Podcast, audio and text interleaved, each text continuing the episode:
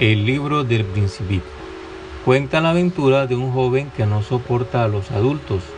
Decide hacer un viaje con su propia avioneta. Cuando estaba sobrevolando el desierto, la avioneta se le estropeó y como no llevaba acompañante ninguno, tenía que arreglarla él, pero con el inconveniente de que solo tenía agua para ocho días. Es aquí cuando conoce al principito que le pide que dibuje un cordero y es en este momento cuando entablan amistad. Entonces el joven empieza a preguntarle de dónde viene y entonces el principito le empezó a contar que venía de un planeta muy pequeño que en la Tierra es considerado un asteroide, que lo descubriera un astrónomo turco, que nadie le había hecho caso por su forma de vestir, que era rara, hasta que puso un traje, hasta que se puso un traje muy elegante.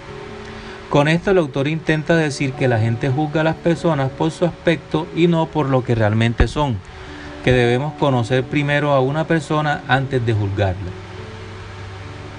Después él le cuenta que tiene un problema con los baobas, que son unos árboles de crecimiento muy rápido que terminan por hacer explotar el planeta donde están y que deben arrancarse de pequeños.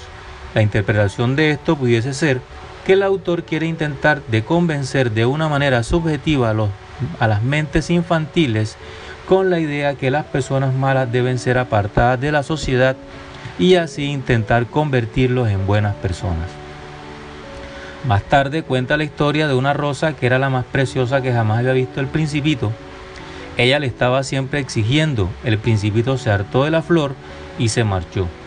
Después él, él reconoció que la echaba de menos. La enseñanza de este capítulo es que no apreciamos lo que tenemos hasta que lo perdemos o estamos lejos de ello. Posteriormente, el principito cuenta lo que le sucedió con diversas personas con que se encontró en su visita a varios planetas. Aquí el autor aprovecha para explicar los diferentes tipos de personas. En el primer se encontró con el rey. Nos dice que la gente siempre quiere mandar sobre alguien y que le obedezcan sus órdenes. En el segundo, con el vanidoso, expresa la idea que las personas se quieren hacer los importantes y admirados por la gente. Después, en el tercero, con el bebedor, quiere decir que la gente intenta olvidar la realidad. En el cuarto, con el hombre de negocios, nos muestra que los adultos solo piensan en el trabajo y no en divertirse, solo buscan riqueza. El quinto es el del farolero, con este nos dice que la gente no se arriesga a cambiar por miedo a perderlo todo. En el sexto, el geógrafo intenta decir que si no tenemos referencia material de algo, no creemos en ello.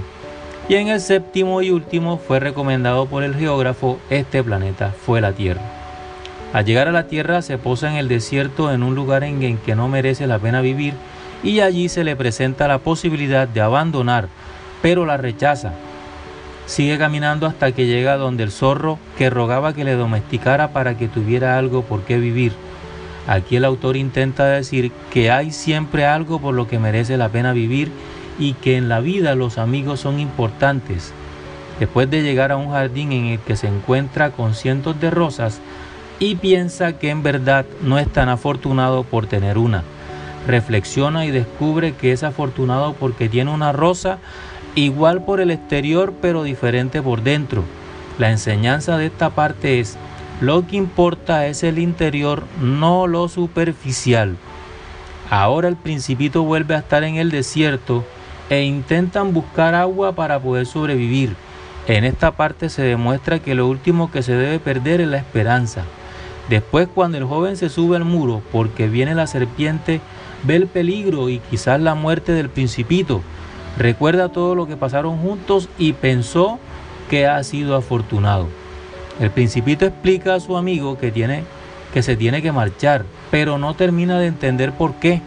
Con esto el autor vuelve a reafirmar que no sabemos apreciar algo hasta que lo perdemos, junto a que la amistad es el más importante.